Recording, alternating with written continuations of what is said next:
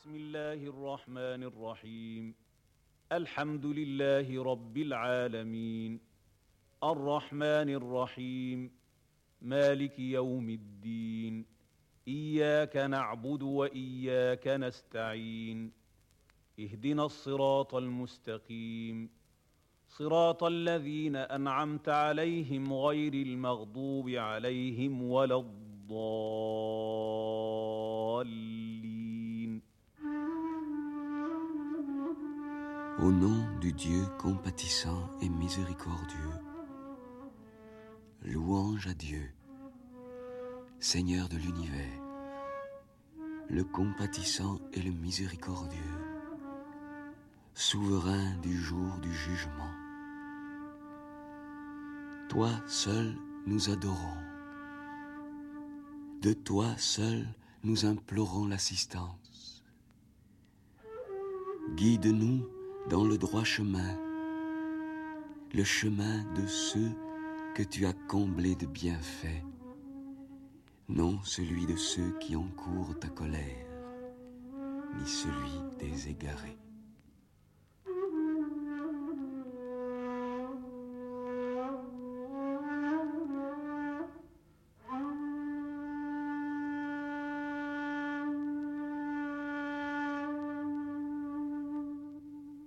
Géographiquement, le monde de l'islam est d'une très grande étendue.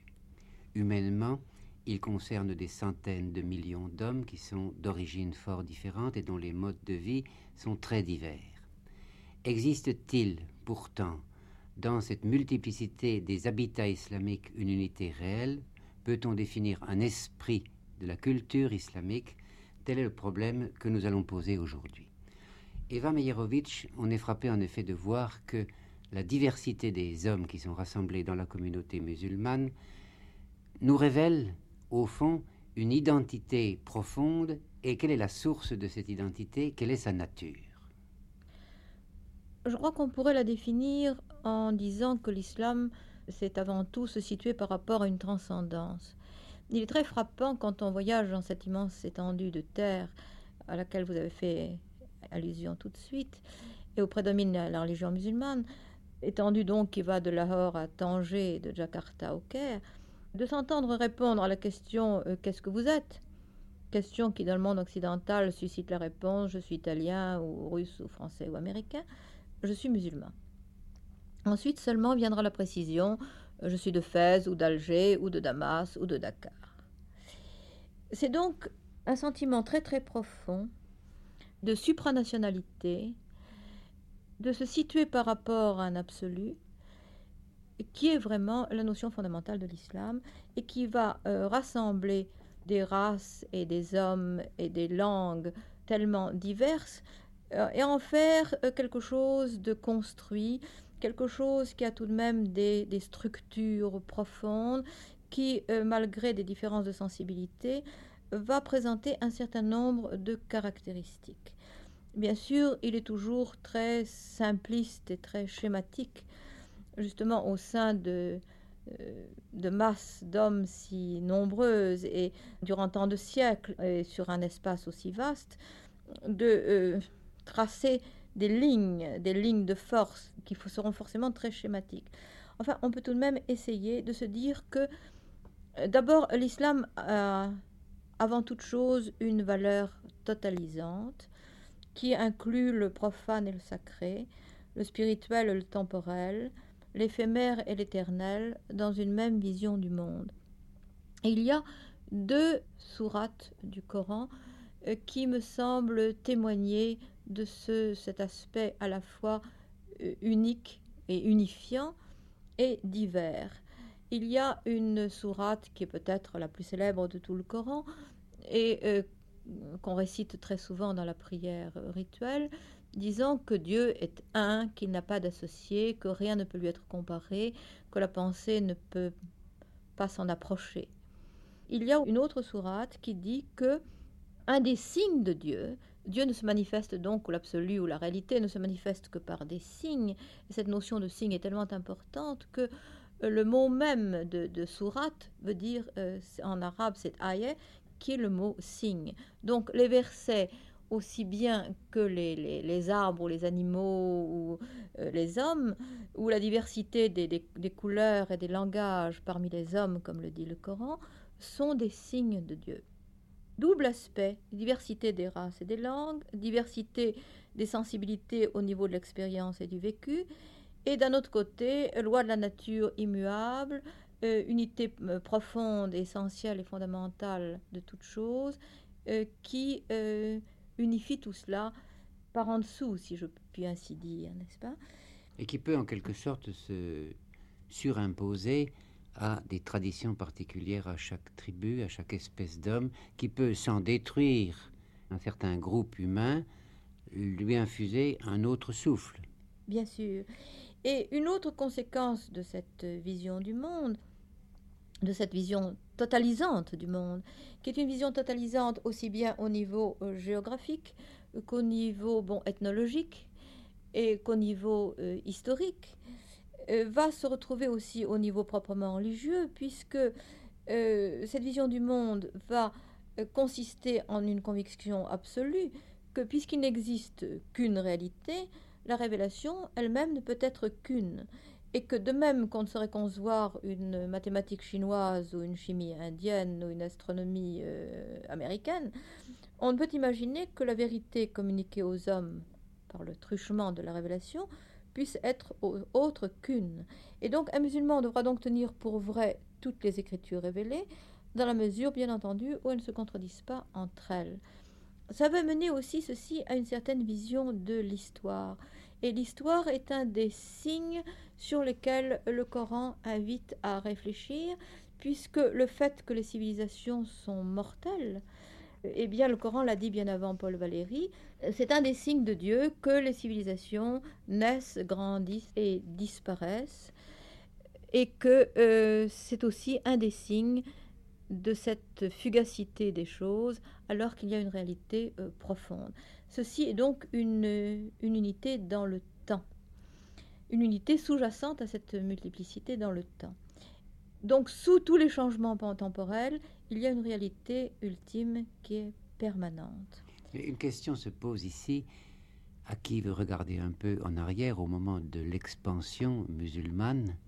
Comment est-ce que l'esprit islamique a pris ainsi possession d'un grand nombre d'hommes sans détruire leur réalité spirituelle. Oui, je crois que c'est justement parce que l'islam reconnaissait la vérité de toutes les écritures euh, révélées d'une part, que l'islam était par nature, je ne dirais pas tolérance, tolérant implique une certaine condescendance. Or, il ne pouvait pas y en avoir du fait même du message qui était apporté, qui n'était qu'un rappel et une confirmation. Le, Coran se définit lui-même comme un rappel des autres religions et comme une confirmation, comme une sorte de mise au point euh, définitive. Toutes les écritures, essentiellement, disent la même chose, puisque fondamentalement, l'âme est une. Donc les sensibilités religieuses et les, les travaux des exégètes et des théologiens, ça va être quelque chose un petit peu de surajouté, d'extrapolé, euh, dont il faudra bien sûr tenir compte, mais qui ne, qui ne concerne pas réellement l'essentiel. Une autre caractéristique de cette, cette, culture qui en fait quelque chose de très universaliste, euh, c'est donc cet esprit concret. Je parlais tout à l'heure d'une réflexion sur les signes, et à tout instant, le Coran demande à l'homme de réfléchir, d'être attentif aux signes que Dieu a multipliés dans sa création. Mais le mot signe a pris une si grande multiplicité de sens de nos jours que j'aimerais que vous nous expliquiez un peu ce que vous entendez par là. Eh bien, je pense que tout, tout est une indication. En somme, tout ce qui est dans la nature. Euh, le musulman vit un petit peu dans un univers d'intersignes, comme diraient les Bretons. C'est-à-dire que tout ce qui est dans la nature, en somme, euh, reconduit il y a un, terme technique en philosophie musulmane qui est la reconduction et qui reconduit à quelque chose de permanent, à quelque chose d'essentiel. Donc euh, l'histoire, par exemple, la fugacité des civilisations, qui, bon, elles durent ce qu'elles durent, mais un jour elles disparaissent, bon, c'est aussi un signe que derrière ces changements temporels, il y a une permanence. C'est donc une indication, c'est un indice qui jalonne la route. De même qu'il y a des, plantes qui servent à la nourriture des animaux, que ces animaux eux-mêmes vont servir à la nourriture des hommes, qu'en somme, tout dans la nature est, est relié organiquement par des lois, est le signe, l'indication de quelque chose euh, d'immuable. Donc la réflexion sur les signes de la nature va être aussi une certaine catégorie d'éléments qui vont conditionner une réflexion. Une réflexion, et je crois que c'est cet esprit concret de l'islam qui a forgé une certaine mentalité qui est à la base de euh, l'esprit de réflexion et d'observation et d'expérimentation moderne. Il y a donc une manière particulière de regarder le monde et par conséquent de le comprendre. Oui, les savants musulmans ont d'ailleurs toujours considéré l'étude de la nature non comme une fin en elle-même, mais comme un moyen de connaître le Créateur dont la sagesse est reflétée par sa création, de telle façon que l'étude de la sagesse reflétée conduise à la connaissance du Créateur lui-même. Alors le Coran, par exemple, euh, multiplie ses appels à l'observation. En vérité, dit le Coran, dans la création des cieux et de la terre, dans l'alternance de la nuit et du jour, dans l'eau que Dieu fait descendre du ciel et par quoi il rend vie à la terre une fois morte, il répand des bêtes de toute espèce, dans la variation des vents, dans le nuage contraint de rester entre ciel et terre, il y a des signes pour ceux qui comprennent. Euh, ou bien n'ont-ils jamais levé les yeux vers les oiseaux soumis à lui sous la voûte des cieux? Personne ne les tient dans sa main que Dieu. Il a là des signes pour ceux qui croient. C'est donc c'est une attitude fondamentale qui, qui, a conduit les Arabes à observer, à expérimenter, alors que l'Europe du Moyen Âge avait pour méthode d'étudier dans les livres et de répéter l'opinion des maîtres. L'attitude de l'esprit que représente la scolastique n'est pas du tout une attitude euh, islamique, c'est une attitude très pratique, très concrète, une attitude d'observation. Et une chose qui m'a toujours beaucoup frappé, c'est que la première sourate dans l'ordre chronologique de la révélation, enfin la première sourate qui, qui ait été révélée, c'est une sourate qui fait appel à deux éléments principaux qui sont euh, la connaissance et qui sont euh, l'embryologie. Je voudrais citer à ce propos une lettre d'un maître spirituel du XIIIe siècle, Jalaluddin Rumi, qui était un homme très étonnant, qui était un grand visionnaire, qui parlait de l'évolution six siècles avant Darwin, connaissait le nombre des planètes que l'Occident ne connaît que depuis 1930, et déclarait sept siècles avant la physique nucléaire que si l'on coupait un atome, on y trouverait un soleil et des planètes tournant autour. Eh bien, dans une lettre inédite, il traite de cette question de l'embryologie, et ce qui est intéressant pour notre propos, c'est que ça, ça, me semble un très bon exemple de reconduction d'un signe à une chose signifiée. Voici ce qu'il dit. Dieu a créé les causes, de telle sorte que, à une goutte de sperme qui ne possédait ni oui, ni intelligence, ni esprit, ni vue, ni attribut royal, ni attribut d'esclave, qui ne connaissait ni chagrin, ni joie, ni supériorité, ni infériorité, il a donné un abri dans la matrice. Puis, il a transformé cette eau en sang et le sang en chair, et dans le sein maternel où il n'y avait ni main ni outillage. Il a créé les fenêtres de la bouche, des yeux des oreilles. Il a façonné la langue et le gosier, et les trésors de la poitrine, où il a mis un cœur qui est à la fois une goutte, un monde, une perle, un océan, un esclave et un roi. Quelle intelligence peut comprendre qu'il nous ait amenés de cet état ignorant et méprisable jusqu'à notre niveau? Et Dieu a dit, As-tu vu, as-tu entendu d'où je vous ai amené et jusqu'où? Maintenant encore je te dis que je ne te laisserai pas ici non plus. Je t'emmènerai au-delà de ce ciel et de cette terre en une terre très douce et un ciel qu'on ne peut imaginer ni se représenter. Sa nature est de dilater l'âme dans la joie. Et au sein de ce firmament, ce qui est jeune ne devient pas vieux, ce qui est nouveau ne devient pas ancien. Nulle chose ne se corrompt, ni ne s'abîme, rien ne meurt. Aucune personne éveillée ne s'endort parce que le sommeil est fait pour le repos et pour chasser la douleur. et dans ce lieu, il n'y a ni souffrance ni chagrin. Et si tu ne le crois pas, réfléchis un instant. Comment cette goutte de sperme aurait-elle pu te croire si tu lui avais dit que Dieu a créé un monde en dehors de ce monde de ténèbres? Un monde où il y a un ciel, un soleil, un clair de lune, des provinces, des villes, des villages, des jardins? Où il existe des créatures parmi lesquelles il y a des rois, des riches, des gens en bonne santé, des malades, des aveugles Maintenant, crains, ô goutte de sperme. Lorsque tu sortiras de cette demeure ténébreuse, à quelle catégorie appartiendras-tu? Aucune imagination et aucune intelligence ne pourrait croire à cette histoire. Qu'il existe, en dehors de ces ténèbres et de cette nourriture de sang, un autre monde et une autre nourriture. Or, bien que cette goutte ignora et nia une telle possibilité, elle n'a pu pourtant éviter de sortir, car on l'a amenée de force au dehors.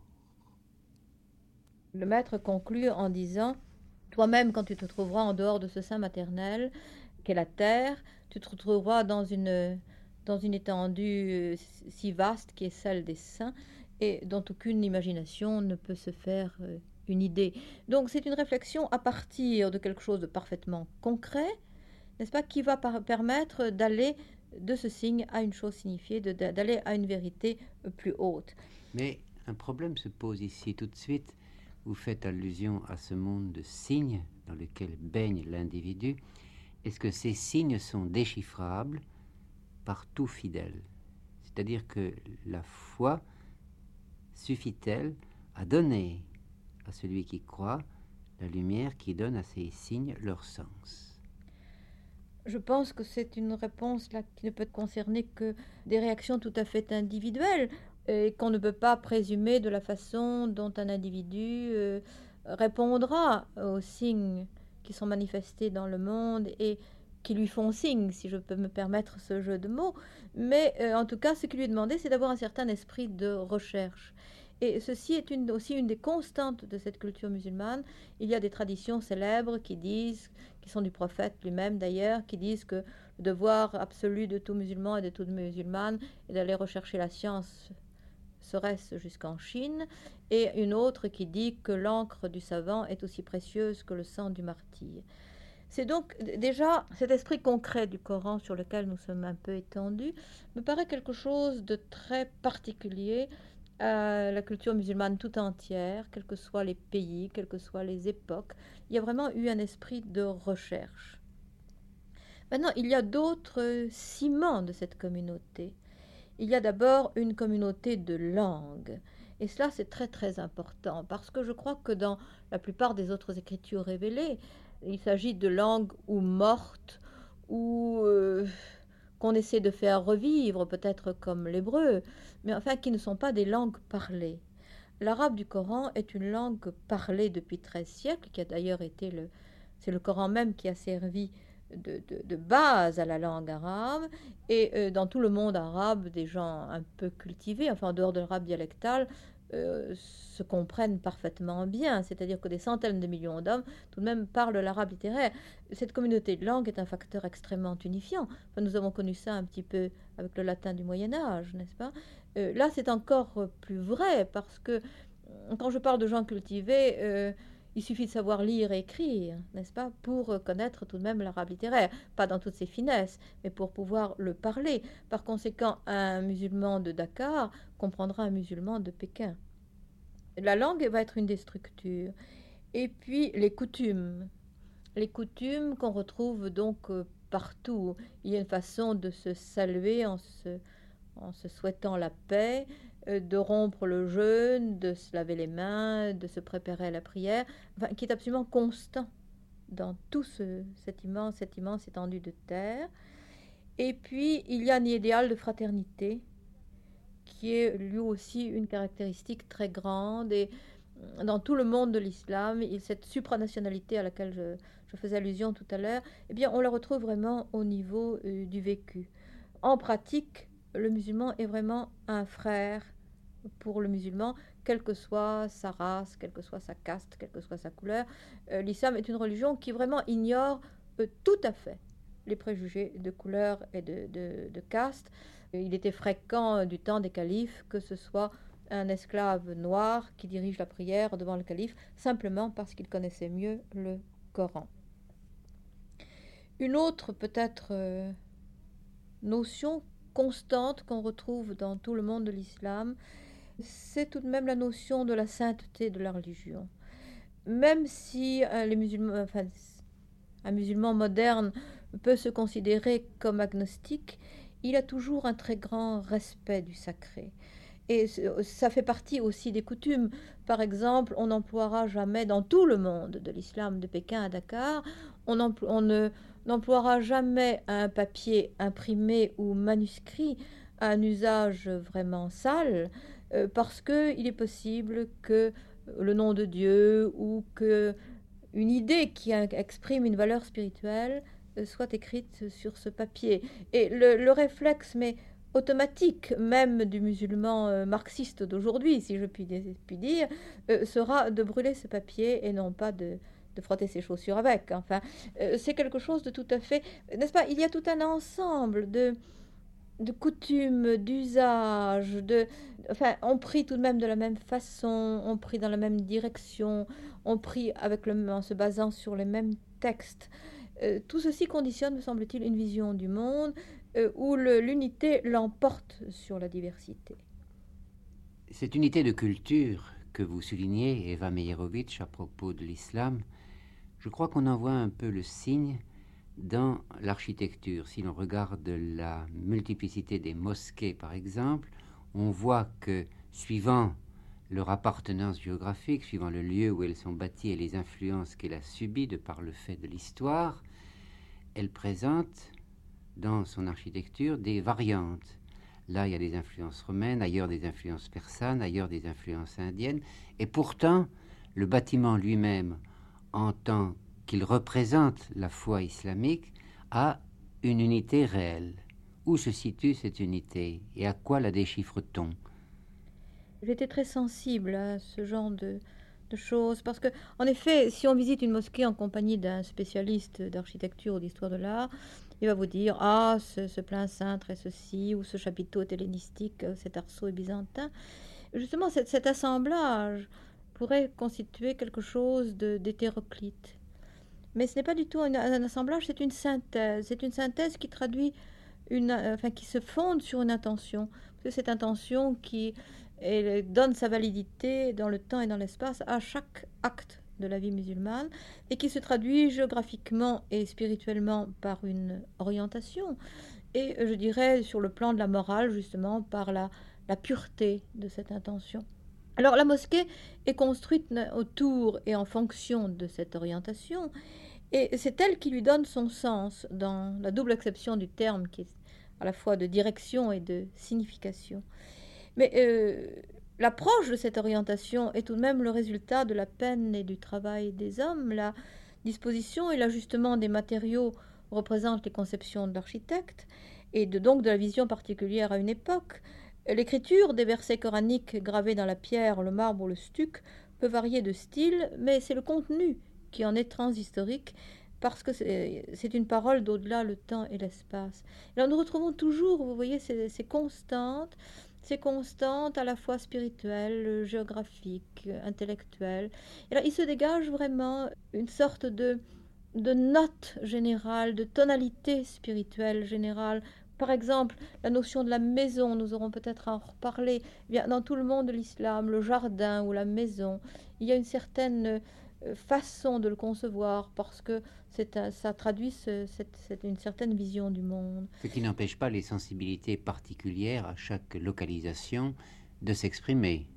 Bien entendu. Vous savez, l'islam a toujours eu, euh, a toujours su pendant des siècles euh, intégrer des, populations très différentes, bénéficier des apports de justement de sensibilité et de culture très différentes. Il n'y a qu'à penser que ce n'est pas seulement le monde arabe, mais c'est le monde indonésien, c'est le monde de l'Inde musulmane, c'est le monde de, l'Iran qui a apporté euh, des richesses absolument inestimables à la pensée, à la culture islamique. Euh, c'est le monde turc qui a porté sa propre sensibilité. Et tout cela, comme le disait un mystique musulman moderne, c'est un peu comme le prisme où la couleur blanche euh, provient de la synthèse de différentes couleurs. Et pourtant, la couleur définitive est une. Elle est faite de, tous ces apports divers, de même que l'islam lui-même s'est enrichi à travers les âges et à travers des sensibilités différentes de tout ce que lui ont apporté ces peuples divers.